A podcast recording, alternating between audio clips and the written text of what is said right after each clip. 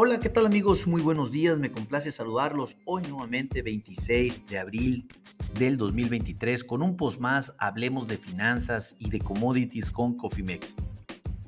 En este espacio, siendo las 8.30 de la mañana, hora del centro de la Ciudad de México. Déjenme informarles que en este podcast vamos a platicar de eh, las tasas y los bonos, tanto de los Estados Unidos como en México, cuál es su comportamiento en este momento y la principal información al respecto.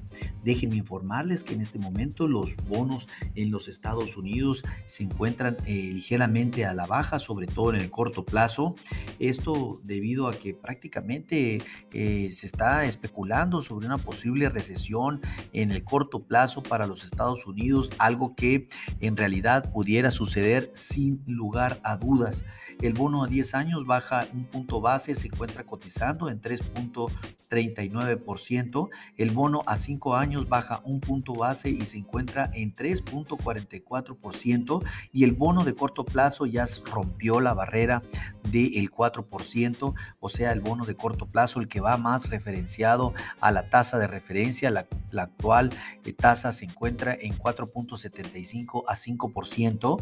Este bono se encuentra cotizando en 3.89%. Sin lugar a dudas, la situación para los Estados Unidos con relación al, al, tiempo que estamos viviendo en este momento, pues resulta un poco complicada. Y si recuerden que el hay una alta probabilidad de que podamos caer en una recesión técnica eh, en el corto plazo, lo cual pues definitivamente pondría en jaque no solamente a los Estados Unidos, sino al resto del mundo. Hablando de los rendimientos de México, eh, vuelve, vuelve a registrar bajas y esto emulando lo que están haciendo los bonos en los Estados Unidos. El bono de corto plazo, el DC24, está bajando 9 puntos base y se encuentra situado en 10.67%. Les recuerdo que esta tasa de referencia del bono de corto plazo está muy referenciada a la tasa vigente actual por parte de Banjico, la cual es de eh, el 11.25%. Aquí si se dan cuenta el spread contra la tasa de referencia es más pequeño que en los Estados Unidos donde ya se despegó prácticamente un 1%. Aquí en México pues todavía estamos...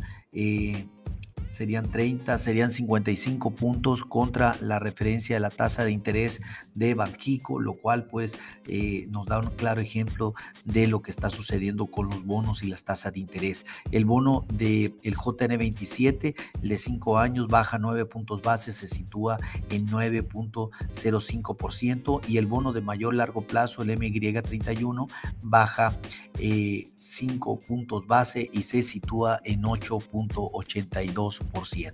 Definitivamente el mes de mayo será un gran reto para la política monetaria, tanto de la Fed como de Banjico, en donde de acuerdo a nuestros análisis estamos esperando que Banjico vuelva a aumentar la tasa de interés en un cuarto de punto, esto con la finalidad de darle otro impulso a la inflación a la baja, en donde pues, realmente el mercado ahorita eh, se encuentra con un optimismo importante y pues no así tan bien como los gringos, porque en Estados Unidos ha sido más difícil mover la, inflación con un mayor dinamismo, eh, lo cual pues eh, sí definitivamente esto aunado a una posible recesión económica, pues la tienen complicada nuestros amigos los gringos en el corto plazo.